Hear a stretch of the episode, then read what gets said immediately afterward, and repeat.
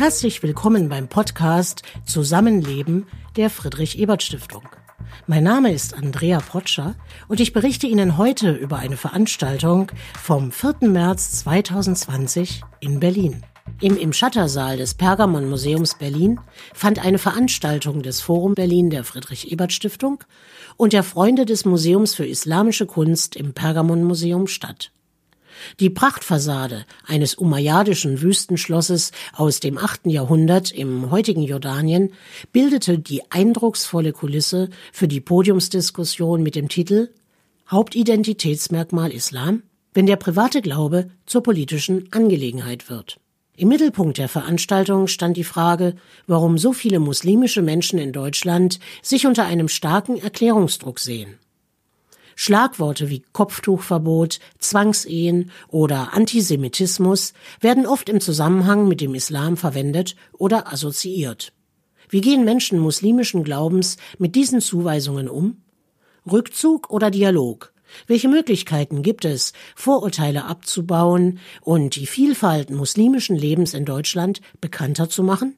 Diese und andere Aspekte standen im Fokus der Diskussion mit Expertinnen und Experten aus Politik, Wissenschaft, Medien sowie dem zahlreichen Publikum. Irene Fellmann vom Verein der Freunde des Museums für Islamische Kunst im Pergamon Museum benannte in ihren Begrüßungsworten, wo ein Kernproblem der Rezeption des Islams liegen könnte. Für uns Deutsche ist es selbstverständlich oder für Europäer ist es selbstverständlich, dass wir nicht nach unserer Religion oder nach unseren weltanschaulichen Ansichten gefragt werden möchten. Das betrachten wir als Privatsache. Also ein Katholik beispielsweise möchte sich nicht dafür verantworten, wie die katholische Kirche da mit ihren Machtverhältnissen umgeht, wie die Rolle der Frauen da ist. Und er möchte sich auch nicht über seine persönliche Befolgung christlicher Regeln befragen lassen. Und dieses Recht steht selbstverständlich allen Menschen zu. Niemand sollte wegen seiner tatsächlichen oder vermuteten Religionszugehörigkeit ähm, unter dauerndem Rechtfertigungszwang stehen. Zunächst einmal wurde auf dem Podium gefragt, wann ein Mensch Muslim sei. Wenn man einen muslimischen Vater hat, ist man Muslim. Oder wenn man über sich selbst sagt, man ist Muslim, dann ist das so. Doch die Journalistin Ferda Attermann machte hier sogleich eine Einschränkung. Ich erlebe, dass ganz viele junge Menschen auch sagen, dass sie Muslime sind, obwohl sie eben gar nichts von all diesen Kriterien erfüllen würden. Sie beten nicht, sie halten keinerlei religiöse Regeln ein, weil sie auch die Fremdzuschreibung angenommen haben, weil sie wissen, dass sie von draußen so betrachtet werden als Türke, als was auch immer. Deswegen ist das eine total schwammige Sache. Aber ehrlich gesagt, ich würde sagen, die Definition, wenn jemand sagt, ich bin Christ, dann würde ich da auch nicht widersprechen, egal ob die Person Kirchensteuer zahlt oder nicht. Also ich finde, das steht auch jedem frei. Ich meine, das ist einfach, Religiosität ist eine Glaubensfrage erstmal und das verlieren wir ja ein bisschen aus dem Auge. Es sollte also differenziert werden zwischen der individuellen Frömmigkeit und dem Angehören zu einer Religionsgemeinschaft, oder? Die Diskussion hinkt von Anfang an, meint Ferda Attermann. Denn wie viele Menschen muslimischen Glaubens tatsächlich in Deutschland leben, diese Zahl ist nicht genau bekannt. Meine These ist, dass unsere Islamdebatte und mediale Debatte über Muslime und Integration von Muslimen total verkorkst ist und auch verzerrt. Verzerrt deswegen, weil es fängt schon damit an, wissen Sie, wie viele Muslime es in diesem Land gibt? Die Zahl changiert ja zwischen 4,4 und 4,7, glaube ich. Manchmal hört man fünf. Manchmal hört man sechs, manchmal hört man vier, aber irgendwas in diesem Bereich. Fakt ist aber, dass wir überhaupt nicht wissen, wie viele Muslime in diesem Land leben. Wir wissen es deswegen nicht, weil wir aus guten Gründen in Deutschland keine statistische Erfassung von religiöser Zugehörigkeit machen. Wir wissen lediglich, wie viele Menschen Kirchensteuer zahlen und darüber haben wir eine Idee davon, wie viele Menschen Kirchenmitglieder sind. Professor Rolf Schieder, emeritierter Professor für Theologie und Religionspädagogik, versuchte zu erklären, warum der Islam in Deutschland so widersprüchlich thematisiert wird.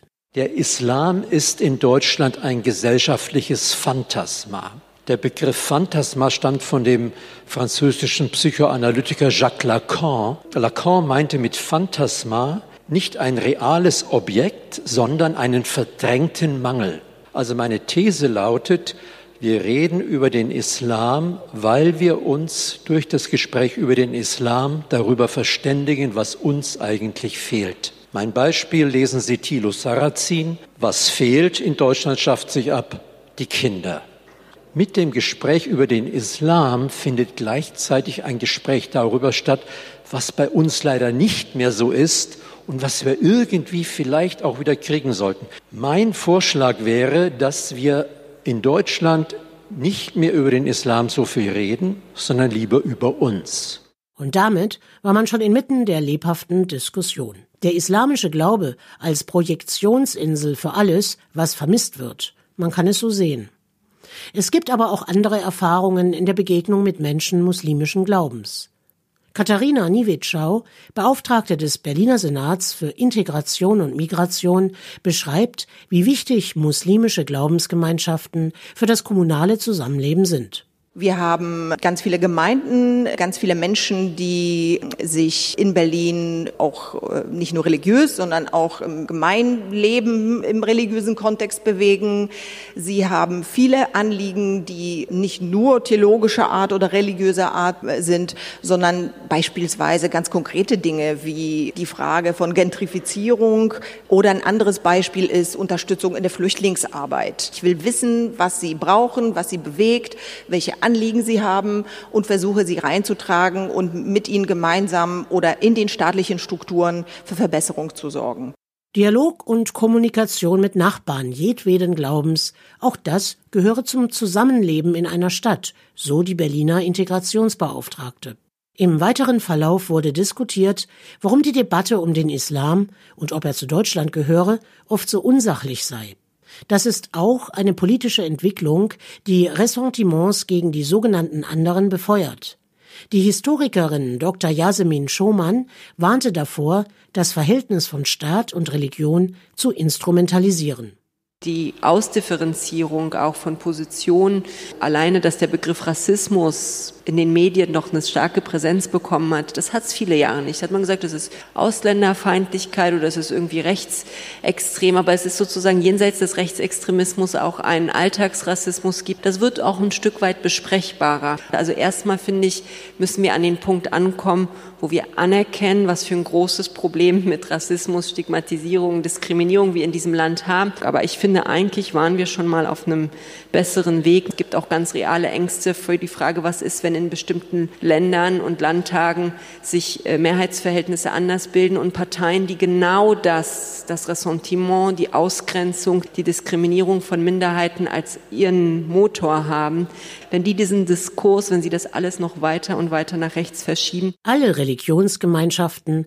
zeichneten sich dadurch aus, dass sie eben nicht einheitlich sind.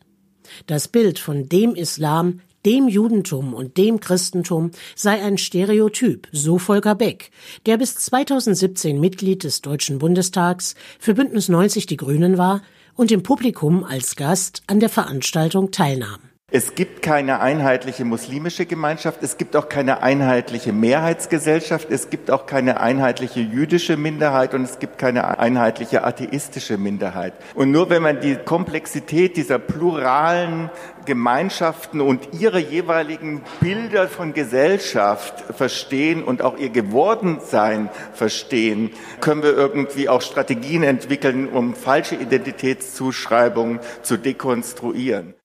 Das Publikum beteiligte sich rege an der Diskussion. Dies geschah in sehr offener und emotionaler Art, manchmal auch sehr kontrovers, doch immer darauf konzentriert, einen interessanten Aspekt oder Seitenstrang zur Thematik beizutragen. In der Diskussion mit dem Publikum wurde auch daran erinnert, welche Verantwortung Journalisten haben. Ferda Attermann wünscht sich andere Bilder von Menschen muslimischen Glaubens.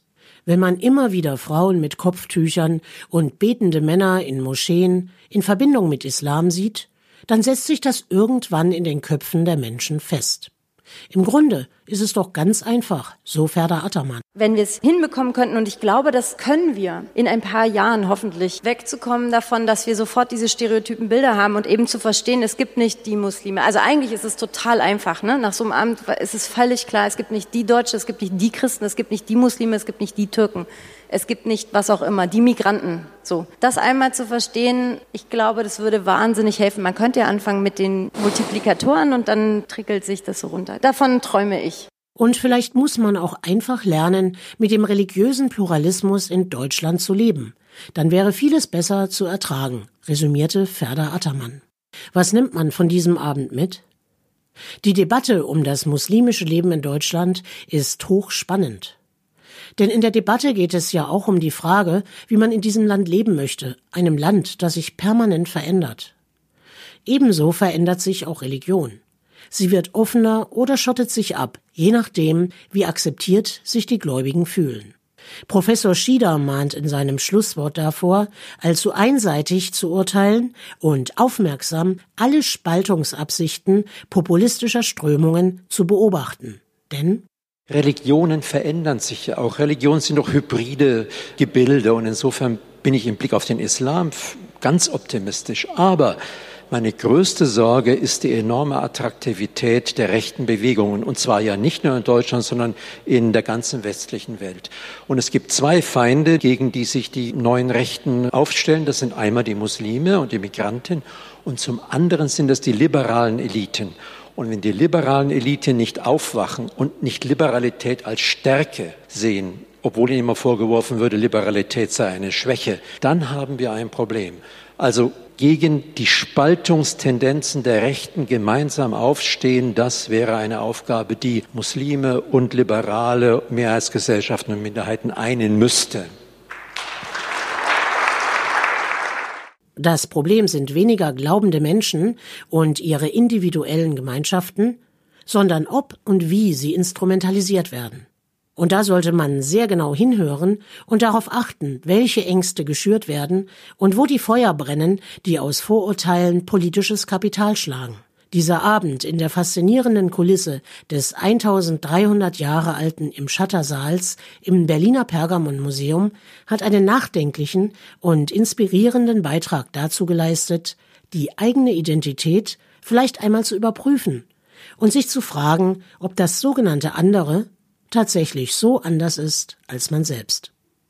Das war der Podcast Hauptidentitätsmerkmal Islam, wenn der private Glaube zur politischen Angelegenheit wird, aus der Reihe Zusammenleben des Forum Berlin der Friedrich Ebert Stiftung. Weitere Informationen zu Veranstaltungen und Publikationen finden sich auch im Internet unter www.fes.de slash forum-berlin. Mein Name ist Andrea Protscher und ich danke für das Zuhören.